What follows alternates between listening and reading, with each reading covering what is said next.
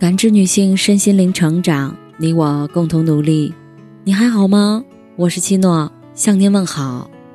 今晚跟大家分享的内容是：如果你有女儿，别让她太听话。前几天，马思纯被拍到新恋情，对象是盘尼西林乐队的主唱张哲轩。一时间，网友的反应都是：“马思纯快跑！”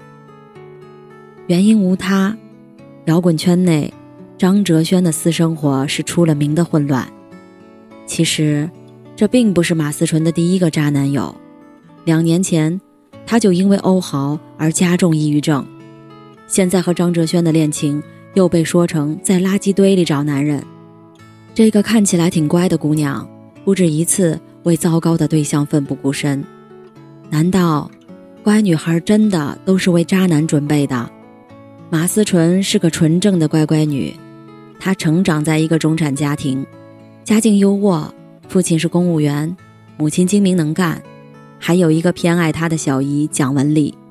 可以说，她从小都被保护得很好，一路考上中传，进入娱乐圈，顺风顺水。但是近几年，我听到马思纯的消息都绕不开抑郁症和胖。拿到金马影后的她。最近过得并不顺。这种不顺，刚好来自他的乖。他说，家里从小的教育就是让他懂事儿，要听话，要让着别人，不能自我。于是他养成了讨好型人格，总是怕别人不喜欢自己，怕别人难过，以别人为中心，把自己放得很低，怕这怕那。在高速公路上，他甚至不敢上厕所。只因害怕给司机添麻烦。关于如何做一个不惹事儿的乖女孩，她说过一个细节：高中时，她被同学霸凌，告诉家里人后，他们却说：“好好学习，不要在意这些事儿。”言下之意是，你听话了，变优秀了，乖乖的就好了。成长在这种家庭里的马思纯，习惯了服从、讨好，也压抑了真实的自我。在家庭的压力下，他不得不乖，只等着有一天叛逆成反面的自己，或者把反叛投射在朋友、恋人身上。所以，听话又优秀的马思纯最向往的就是自信、不逊、张扬的人。朋友，他选了周冬雨；男友，他选了欧豪和张哲轩。迟来的叛逆都源于最初乖巧下的压抑。所谓乖女孩。大多像马思纯这样，长于单纯有家教的家庭，从小接受的教育都是听话、懂事儿、得体，不可逾矩，不可反叛。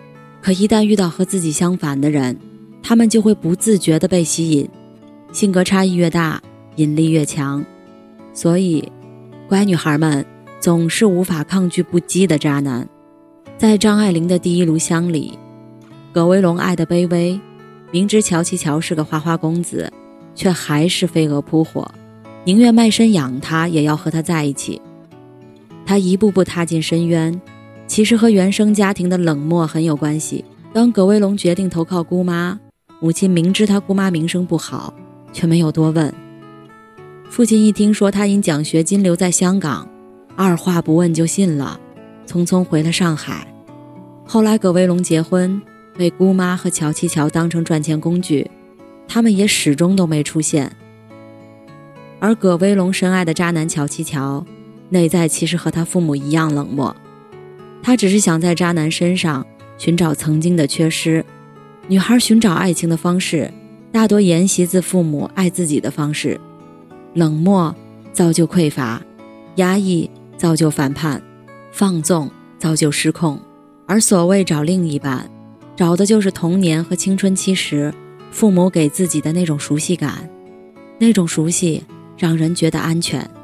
一书笔下的喜宝从小缺爱，一直想找一个真心爱自己的男人，但因为家境贫寒，母亲总是跟他强调，在钱面前，自尊不值一提。女儿，如果有人用钞票扔你，跪下来，一张张拾起不要紧。与你的温饱有关的时候，一点点自尊不算什么。所以，受尽缺钱之苦的喜宝即使想要爱，最后还是为钱出卖身体，只能说，我想要得到很多爱，如果没有爱，很多钱也是好的。他的选择离不开母亲的阴影。无论是葛威龙还是喜宝，他们都已经够好、够优秀，但在关键时刻依旧选错人。这就是父母对女孩爱情观的刻骨影响。让女孩乖，不如让她的情感独立。否则，你教出来的乖女孩都是给渣男准备的。何为情感独立？简单一句话，就是不讨好、不依赖、不纠缠。这甚至比经济独立更为重要。现在都强调女孩要经济独立，但一个情感不独立的女孩，渣男的三言两语就能收买她的心。就算他再能赚钱。也如同一个身怀宝藏的孩子，无法自保和自我满足。而一个情感独立的女孩，不依赖男人，不和男人纠缠，早晚都能靠自己拼出一番气象。记得在《流金岁月》一书中，蒋南孙家破产时，男友张安仁不仅不帮忙，还一顿冷嘲热讽。看清渣男真面目的蒋南孙，即使付出了五年的感情，也毫不拖泥带水，转身就走。对他来说，为了不值得的男人浪费自己的精力，姿态难看，得不偿失。与其做一株缠绕男人的曼陀罗，不如自己长成一棵高大的树，不惧风雨。所以，直到他升职宣告事业彻底独立的那天，他说：“我一切所有全靠自己双手赚来，没有人拿得走，没有人爱我不要紧，我爱自己。”语气里全是坦然和骄傲，我想，这就是情感独立的女孩最好的样子。而这样的女孩，从不会为男人吃苦，只会为自己蓄力。每个女孩都应该像花儿一样被温柔以待，而不是陷入苦情的泥潭。所以，如果你有女儿，一定要记得给她这三感，让她成长为一个情感独立的人。第一。看见他，陪伴他，给他安全感。童年时遭受的忽视和冷漠，是很多女孩情感坎坷的重要原因。不被看见，她仿佛可有可无；不被陪伴，内心孤独。因为觉得我不重要，所以长大后，他们会为另一半拼命付出，刷存在感，只求被看见。只有让他知道自己是重要的，是被关注的，他才能获得踏实的安全感。而不是疑神疑鬼、患得患失。第二，认同他，鼓励他，给他价值感。长时间被否定、打压的女孩，对自己的认知大多是“我不好，我不值得”。这种低价值感，让他们既无法选择好的，也无法离开坏的，最终只能忍耐糟糕的人，蹉跎一生。我一个朋友就是这样。他从小被重男轻女的父亲嫌弃，个子高被骂吃白饭长成傻大个，长得漂亮被骂一肚子花花肠子不守本分，好不容易离开老家去了大城市，被骂翅膀硬了不听话不孝。他明明那么优秀，有更好的选择，最终还是回到了老家，嫁了一个配不上他的人。问她后不后悔，她只说：“我就这个条件。”哪轮得到我挑三拣四啊？所以，多认可鼓励女孩吧，肯定和掌声才能把她们推向更光亮的方向。第三，爱她，给予她，给她满足感。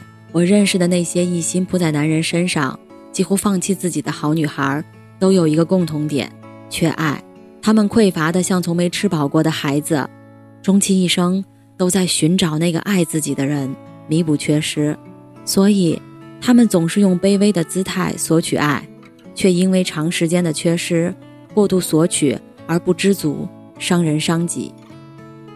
女孩是用爱来探索世界的，只有拥有一个内在满足的灵魂，她们才不会向外去索取，盲目的在男人身上寄托自己的下半生。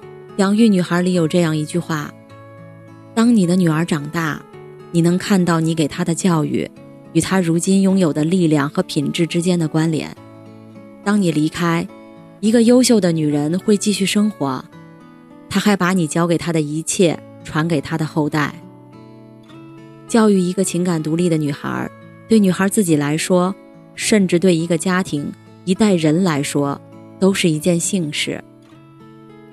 当女孩在安全感、价值感、满足感中长大，她们就明白，爱别人之前，先爱自己。愿所有女孩都能被世界温柔以待，成长为更好的样子。感谢您的收听和陪伴。如果喜欢，可以关注我们的微信公众号“汉字普康好女人”，普是黄浦江的浦，康是健康的康。添加之后，您还可以进行健康自测。我们下期再见。